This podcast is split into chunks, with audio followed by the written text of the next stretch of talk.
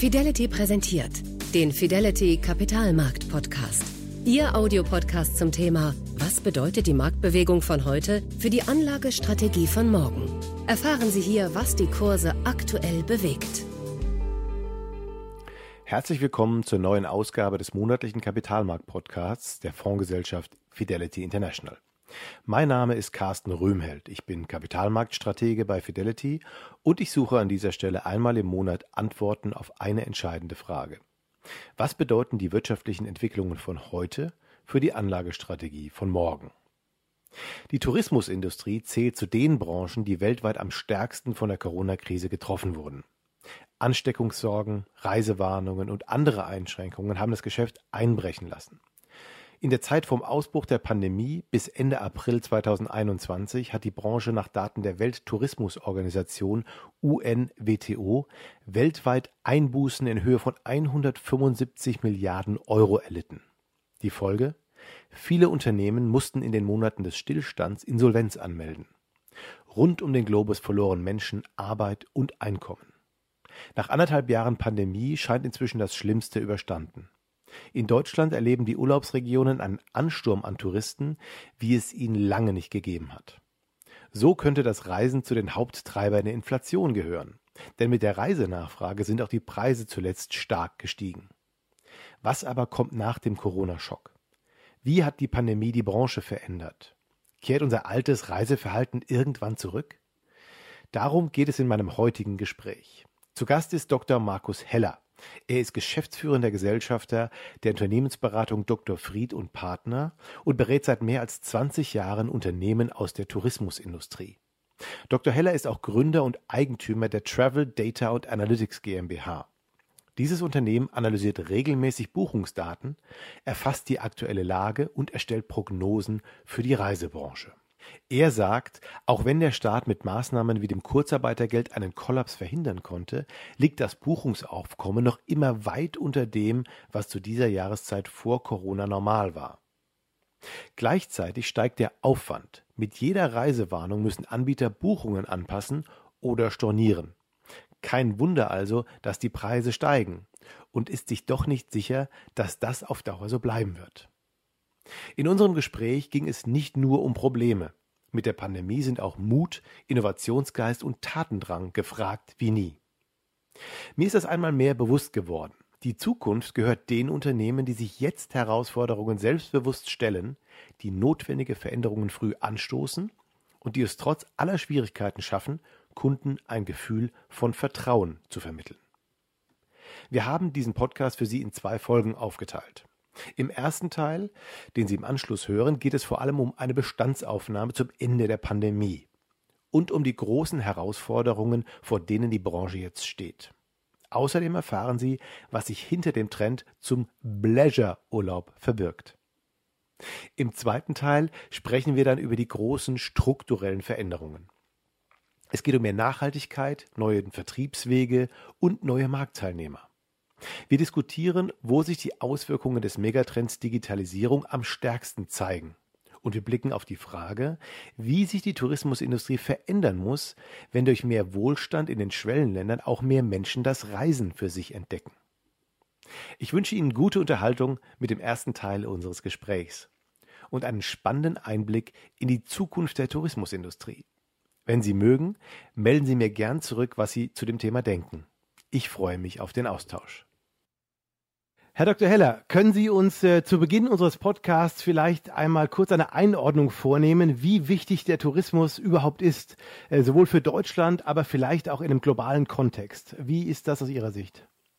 Ja, Herr Rümmelt, ähm, ich denke mal, wir haben hier eine Branche, die ist ähm, ja einerseits relativ schwer zu greifen, auf der anderen Seite findet sie in allen Wertschöpfungsebenen ähm, der, der, ja, ich sag mal letztendlich der einer Volkswirtschaft statt. Wir reden ja auch im Tourismus von einer sogenannten Querschnittsbranche. Das heißt, diese Branche berührt tatsächlich äh, sämtliche Segmente einer, einer Volkswirtschaft. Und das Spannende dabei ist, ähm, sie hat also letztendlich häufig auch eine, eine Funktion ähm, ja, eines Katalysators. Ja? Und das sehen wir halt jetzt gerade in der Krise, wie schwer ähm, die Reisebranche ja letztendlich ähm, getroffen ist durch die Corona-Krise und wie sich das sehr direkt und schnell auch auf andere Bereiche durchschlägt.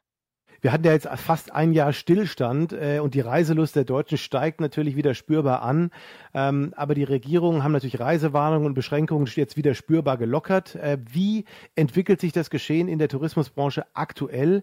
Wie hart waren die vergangenen Monate wirklich und wen haben Sie aus, am meisten getroffen? Ja, da haben wir eine ganze Reihe von, von äh, Themen, die Sie da jetzt natürlich gleich eingangs fragen. Ähm, ich denke mal, das Geschehen, wir sind auf einem positiven Weg, wir sind zurück äh, in, die, in die Spur, sage ich mal. Aber man darf nicht vergessen, ähm, wir sind ja nach wie vor sehr limitiert. Also wenn wir uns Deutschland als Quellmarkt anschauen, dann äh, fehlen ja nach wie vor gerade im touristischen Bereich ähm, die sämtlichen Ferndestinationen. Wir haben im Moment ein Buchungsvolumen von knapp, knapp einem guten Drittel oder ein gutes Drittel des Buchungsvolumens im Vergleich zu 2019.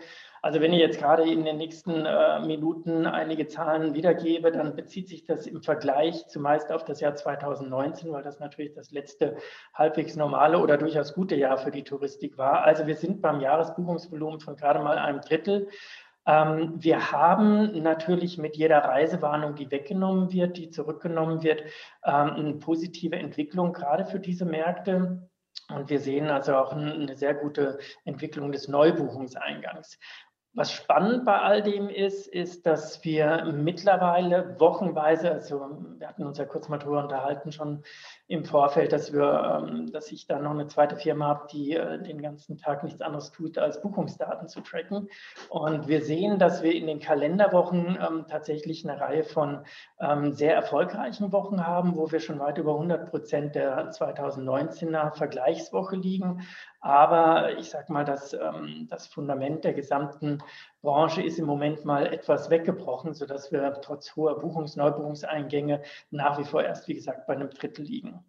Sie hatten ja dann gefragt, ähm, wie sich diese vergangenen Monate tatsächlich entwickelt haben. Und da kann ich sagen, das war schon sehr dramatisch. Ähm, wir haben im letzten Jahr mit unserer Beratung Fried und Partner ähm, die Bundesregierung begleitet ähm, bei einem Aktionsplan zur nationalen Tourismusstrategie und haben in dem Kontext auch eine ganze Reihe von Corona-Einsätzen gefahren, sage ich mal. Und was äh, das Besondere in dieser Branche ist, wir sind ja de facto in einer Branche, die quasi als einzige mit einem echten Berufsverbot belegt wurde. Das heißt, wir hatten in diesen Monaten, gerade im, im letzten Jahr 2020 und im ersten Halbjahr 2021, ähm, die Situation, dass wir ganz konkret ähm, die Pax-Zahlen im Flugbereich, also die Passagierzahlen im Flugbereich von über 90 Prozent, um über 90 Prozent eingebrochen sind.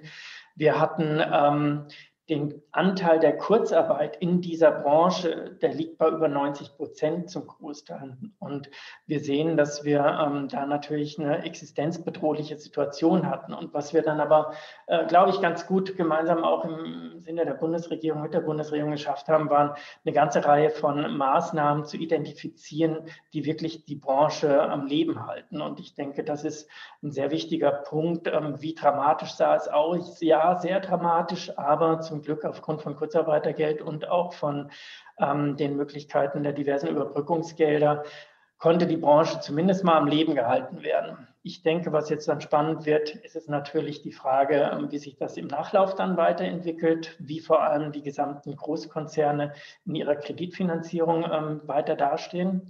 Und was wir auch haben, ähm, vielleicht nochmal auf die Frage, wen es denn am meisten getroffen hat, auch hier äh, das in Anführungszeichen ähm, Interessante der Branche, diese Querschnittsfunktion betrifft auch sämtliche Wertschöpfungsbereiche der Touristik. Also egal ob Reisebüro, Reiseveranstalter, ob die Kreuzfahrtbranche, die war zu 99 Prozent stillgelegt, das haben Sie sicherlich mitgekriegt.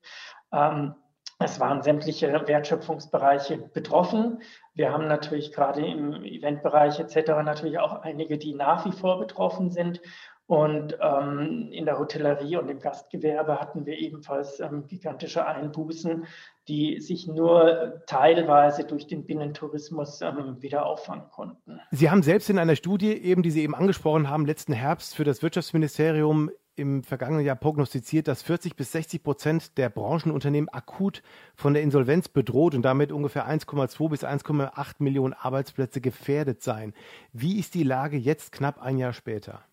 Nee, ich habe es ja gerade beschrieben. Es wurden eine ganze Reihe von Maßnahmen seitens der Bundesregierung ähm, eingeleitet, insbesondere der fiskalischen Unterstützung. Die haben zumindest das Überleben ähm, für viele Unternehmen äh, gesichert. Bitter war es für eine Reihe der bis dato sehr gesunden Unternehmen im, im mittelständischen Bereich. Da haben wir ein paar Reisebüroketten ähm, in die Insolvenz gehen sehen oder die dann äh, Teile ihrer Bereiche verkaufen mussten. Das war besonders bitter, weil sie zu dem Zeitpunkt etwas zu groß waren, um in die entsprechenden Fördergelder reingenommen zu werden, aber zu klein, um entsprechende ähm, Großkredite aufzunehmen. Also schade um die natürlich, die bisher als Vorzeigeunternehmen tatsächlich der Branche es als erste erwischt hat. Ähm, ich denke aber generell, wie könnte man sagen, das Damoklesschwert schwebt weiterhin über der Branche. Ähm, die Frage wird sicherlich sein, wie die Großkonzerne ähm, in Bezug auf Staatsbeteiligung oder auch Kreditrückzahlung vorankommen. Ich denke, auch hier wird es äh, natürlich eine ganze Menge von Tafelsilber geben, das veräußert werden muss, um durchfinanziert zu werden. Wir haben ähm, letztendlich gesehen, dass die Corona-Hilfen gegriffen haben. So, und jetzt will ich natürlich nicht zu denen gehören, die da jetzt gleich wieder ein Haar in der Suppe finden, aber wir haben auch die Herausforderung, dass sich aufgrund dieser Hilfen natürlich eine ganze Reihe Unternehmen am Leben erhalten werden konnten, die ähm, ja die wirtschaftlich schon vorher angespannte Situationen hatten. Das heißt, die Grundfrage ist natürlich, wie ähm, können diese Unternehmen in Zukunft in ihren Geschäftsmodellen sich weiterentwickeln, um auch nach Einstellen der Hilfen und der Überbrückungsgelder dann erfolgreich wirtschaften zu können. Da sehe ich eine große Herausforderung. Ähm, also ich denke, die Wahrheit kommt dann tatsächlich nach den Überbrückungshilfen. Und was allerdings extrem spannend ist, ähm, Sie haben ja gefragt, wie weit äh, könnte das, ähm, also Sie haben sich mich konfrontiert mit der Aussage der gefährdeten Arbeitsplätze. Ähm, ich gehe davon aus, wir haben eine große Fluktuation im Bereich ähm, wichtiger Arbeitsplätze. Dort sehen wir in der Branche derzeit, dass wir eine ganze Reihe von ähm, Mitarbeitern haben, die die Branche verlassen, insbesondere höher qualifizierte auch im IT-Bereich.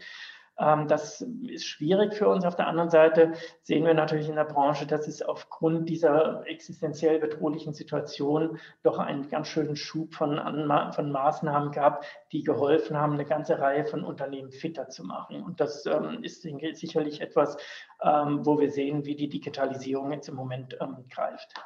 Ja, viele Leute interessiert natürlich, wie sich die Preise weiterentwickeln. Wir sehen natürlich im Moment einen relativ starken Preisanstieg in verschiedenen Segmenten der Touristik. Ähm, das zieht offensichtlich mit der Nachfrage an.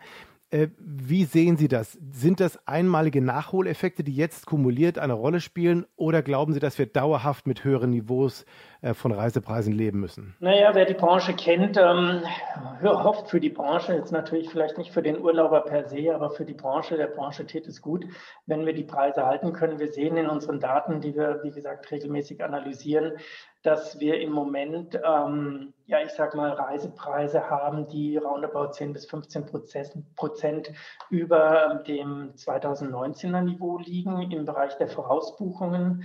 Ähm, hier wird es sicherlich spannend sein zu fragen, woran liegt das? Das kann natürlich einerseits an der Produktauswahl liegen. Wir sehen, dass natürlich im Moment Produktsegmente stark gebucht werden, wie Ferienwohnungen, ähm, die per se äh, schon mal im Preis selber äh, einiges drin haben. Ähm, die wir sehen, dass Fernreiseflüge auf der anderen Seite im Moment fehlen. Also im Moment sortiert sich sehr viel. Äh, wir sehen, dass im Moment der, der, Warenkorb einer Buchung um knapp um die 100, 100 Euro Aufpreis ausmachen. Das ist bei einem ja, ich sag mal, groben Warenwert von 845 Euro, mit dem, von dem wir im Moment im touristischen Segment ausgehen, schon ein ganz ordentlicher Aufpreis. Das ist aber auch, und das muss man sehen, aus einer, ja, ich sag mal, aus einer Inflationssicht heraus zu sehen, eine Herausforderung, ja, weil wir dort höhere Preise haben. Aus einer reinen Branchensicht ist es allerdings natürlich so, dass wir diese Preise deswegen ähm, anheben mussten in der Branche, weil der Aufwand im Moment immens ist.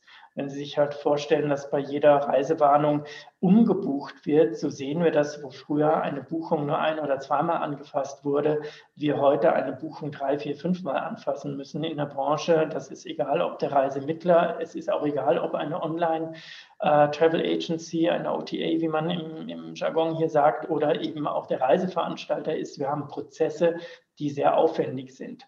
Ob das sich jetzt inflationsmäßig auswirkt oder nicht, sei mal dahingestellt. Wir sehen aber, dass ähm, der Aufwand im Moment den Preis rechtfertigt. Ich habe ein bisschen Sorge, dass in der, in der, Zukunft die Preise sich womöglich wieder dann doch in ein Maß zurückbegeben, ähm, das äh, wieder an sehr starke Wettkampfpreise erinnert. Aber da haben wir die Hoffnung in der Branche, dass sich der Verbraucher auch hier ähm, über den Aufwand und die, die Wertigkeit des Preisbildes ähm, bewusst ist und bewusst noch bewusster wird, so dass wir da davon ausgehen, dass wir zumindest ein stabiles Preisniveau äh, erhalten sollten. Es gab vor kurzem eine Aussage von der UNWTO, von der World Tourism Organization, die von äh, Verlusten von über 4 Billionen US-Dollar auf globaler Basis äh, für den Tourismussektor gesprochen hat, den die Pandemie gekostet haben könnte. Das ist eine schier unglaubliche Zahl. Was, was können Sie zu solchen Schätzungen sagen? Was glauben Sie, ähm, hat diese Schätzung irgendwie einen Gehalt, den Sie, den Sie ähm, äh, nachvollziehen können oder wie sehen Sie das? Ja, also ich bin ja selber in dem Segment der Prophezeiung tätig. wenn man auch als Berater immer die Glaskugel dabei hat. Also grundsätzlich ähm, glaube ich schon, dass wir in solchen Größenordnungen weltweit dabei sind. Wir müssen ja sehen, was für Auswirkungen ähm, in der Touristik im Moment zu verkraften sind in einzelnen Volkswirtschaften, die wesentlich mehr als viele nordeuropäische Länder oder auch mitteleuropäische Länder von der Touristik abhängig sind. Wir, wir kennen äh, Destinationen, in denen das äh, Bruttoinlandsprodukt zu 30, 40, 50 oder teilweise auch 60, 70 Prozent vom Tourismus abhängen. Also dort sind die Einbußen immens und auch in, in Relation ähm, wir sehen das allein in deutschen Buchungsaufkommen. Wenn Sie sich einfach vorstellen, dass wir heute schon, äh, dass wir heute nur bei 30 Prozent des Gesamtjahresbudgets liegen und wir das im letzten Jahr 2020 ja nochmal äh, unterwandert hatten, also dort lagen wir irgendwo bei um die 20 Prozent vielleicht an Buchungsvolumen, dann ist das originär das Geld, das ähm, hier genannt ist. Und deswegen ähm, sehe ich da schon eine, eine, ja, eine, eine Diskussion in der Höhe als ähm, gerechtfertigt an. Wenn Sie sich mal die einzelnen Segmente der Touristikindustrie anschauen, was ist aus Ihrer Sicht äh, davon einzuschätzen als Verlierer der Krise und welche äh, Subbranchen, welche Kategorien sehen Sie möglicherweise als Gewinner? Ja, da muss man jetzt natürlich überlegen, ist da der, der Wunschvater des Gedankens. Ich denke mal, was wir ähm, insbesondere in der deutschen Touristik sehen, ist natürlich, dass die Pauschalreise per se ähm, ja immer wieder mal unter Druck geraten ist und auch immer wieder mal totgesagt wurde, weil es natürlich gerade so einfach ist, alles Mögliche auf den einzelnen Plattformen sich zusammenzubuchen. Wenn man sich allerdings dann mal überlegt, dass äh, ein hoher Prozentanteil, es gibt ähm, Aussagen, die gehen von 70, 60, 70, 80 Prozent des Volumens aus der zurückgebrachten Reisenden, also damals, als die Pandemie ausgebrochen ist, haben diese Reiseveranstalter ähm, das Gros der, der, der, der Leistung erbracht die ähm, ja notwendig war, um in einer Gesamtorganisation und mit der gesamten Infrastruktur, die diesen Unternehmen zur Verfügung steht, ähm, die Menschen wieder sicher nach Hause zu bringen. Die Airlines natürlich entsprechend ähm, im Verbund dazu. Wenn ich mir also vorstelle, dass diese Art der, des, des Fallnetzes, das dort aufgespannt wurde, doch zu großen Teilen von solchen Wertschöpfungsunternehmen ähm, quasi mit aufgespannt wurde, dann glaube ich, dass das Unternehmen sind, die in Zukunft wieder stärker eine Berechtigung haben, als sie das in der Vergangenheit womöglich hatten. Auf der anderen Seite sehen wir natürlich auch, dass die großen Plattformen wie äh, Booking.com oder Airbnb ähm, natürlich mit ihren Modellen sehr weitreichende ähm, oder sehr, sehr weites, ein sehr weites Netz aufspannen können und Menschen in allen Facetten ansprechen können. Ähm, lange Rede, kurzer Sinn. Ich glaube, dass alle die Unternehmen am Ende des Tages ähm, weiter erhalten bleiben und gewinnen bleiben, gewinnen werden, die ähm, sich der digitalen Herausforderung gestellt haben die die Wertschöpfung breit fassen und die entsprechende Prozesse anbieten, die den Kunden auch abholen. Das heißt, egal ob in einer Service-Denke oder in einer, in der, im Denken an, ähm, an Sicherheit, ich glaube, gerade was diese, diese Unternehmen bis dato gemacht haben, sie haben sehr viel mit Sicherheit kommuniziert. In Zukunft wird es noch viel, viel mehr dahin gehen, dass ähm, Unternehmen dort äh, erfolgreich sein werden, wo sie dem Kunden ein Gefühl von, ähm, ja, ich sag mal, Vertrautheit mitgeben können, wo sie Services übernehmen können. Und das hat die Pandemie gezeigt. Da sind wir, glaube ich, ähm, relativ gut unterwegs. In Summe, weil Sie auch gefragt haben, welche Segmente, ich persönlich glaube sehr stark an die Touristik und an den Tourismus per se, ähm, weil der Mensch jetzt nach eineinhalb Jahren Homeoffice am Ende auch wieder sieht, wie schön das Reisen ist. Und wenn Sie sich auf entsprechenden Plattformen ähm, umschauen und dort, wo kommuniziert wird, ist das Reisen in aller Munde. Ja? Jeder redet letztendlich darüber, ähm, wann kann ich endlich wieder los. Ja? Es gibt eine Vielzahl von jungen Menschen, die impftechnisch gar nicht äh, so stark gefährdet sind. Der Haupttreiber für viele, sich impfen zu lassen, ist einfach, sie wollen wieder reisen. Deswegen glaube ich, dass ähm, sämtliche Wertschöpfungsbereiche der Branche weiterhin ähm, eine Daseinsberechtigung haben. Klassische Frage, die jetzt wahrscheinlich kommen müsste, ist, äh, wie schaut es denn aus mit, sind wir dann mehr online oder mehr stationär unterwegs? Ich glaube an der Stelle auch, dass wir natürlich online-seitig einen ordentlichen Shift haben. Das sehen wir auch in den Buchungen. Wir sehen, dass der Online-Vertrieb äh, weiter an Bedeutung und an Volumen gewonnen hat. Wir sehen aber auch, dass die ähm, serviceorientierten Stationärvertriebsorganisationen, also klassische Reisebüros, überall dort punkten, wo Menschen jetzt ja in gewisser Weise auch alleingelassen wurden. Und das, glaube ich, ähm, wird in Zukunft noch ein stärkeres Differenzierungsmerkmal sein dass wir die, die quasi gerne günstig und schnell verreisen wollen, dass man die natürlich gerne online abbilden kann, aber die, die, ähm, ja, ich sag mal, in der Komplexität des Reisens in Zukunft ähm, noch erkennen äh, oder den, ja, ich sag mal, den roten Pfad nicht mehr so ganz genau erkennen, die werden sich immer wieder noch stärker an serviceorientierte Unternehmen richten und das können Reisebüros, aber genauso auch digitale Online-Plattformen sein. Davon ist auszugehen. Infolge der Pandemie haben jetzt viele Unternehmen in Rekordzeit neue Formen des Reisens entwickelt. Kontaktarmer Urlaub, Homeoffice am Strand. Inwiefern hat sich die Corona-Krise für die Branche als Katalysator für Innovationen erwiesen und wo sehen Sie den größten Bedarf an neuen Ideen, Produkten und Angeboten mit Blick auf die Kundenbedürfnisse? Also spannend, das ist allerdings, also muss ich zweigeteilt antworten. Das eine ist etwas, was sich schon in den letzten Jahren vor Corona entwickelt hat. Das ist das sogenannte Pleasure. Das ist so Business und Leisure in einer Kombination.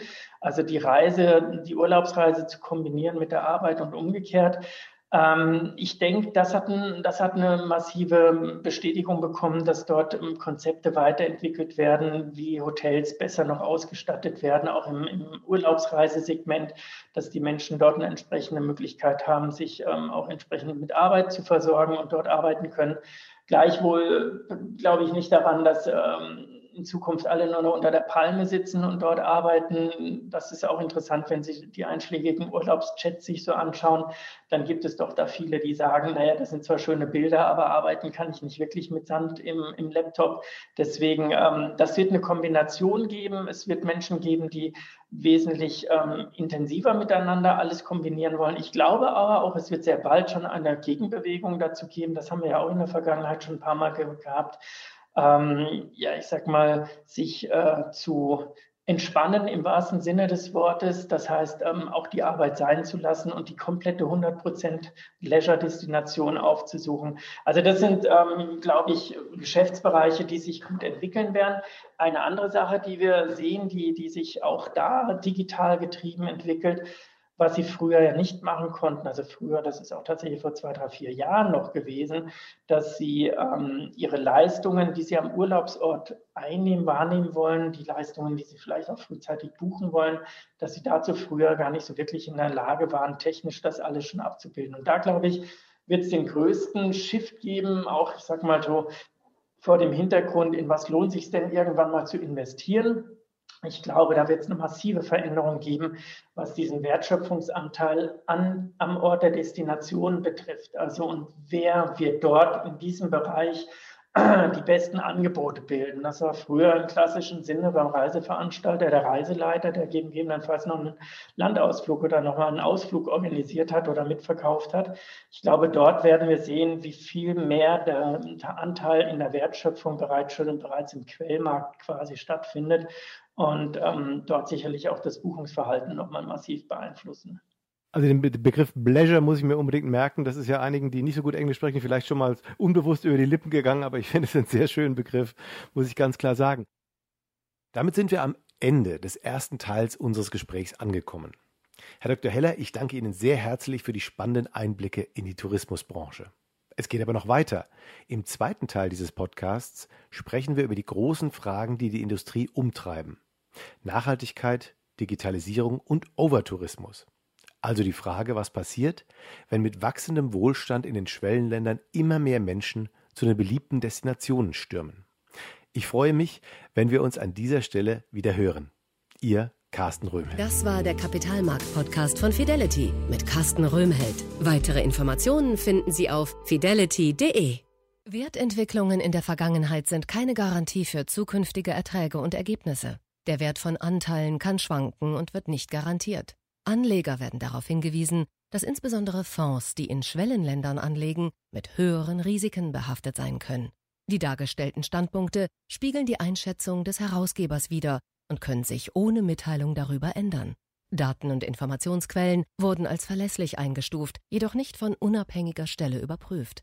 Eine detaillierte Beschreibung der mit den jeweiligen Fonds verbundenen Risiken finden Sie in den entsprechenden Fondsprospekten. Fidelity übernimmt keine Haftung für direkte oder indirekte Schäden und Verluste. Weitere Informationen finden Sie unter fidelity.de.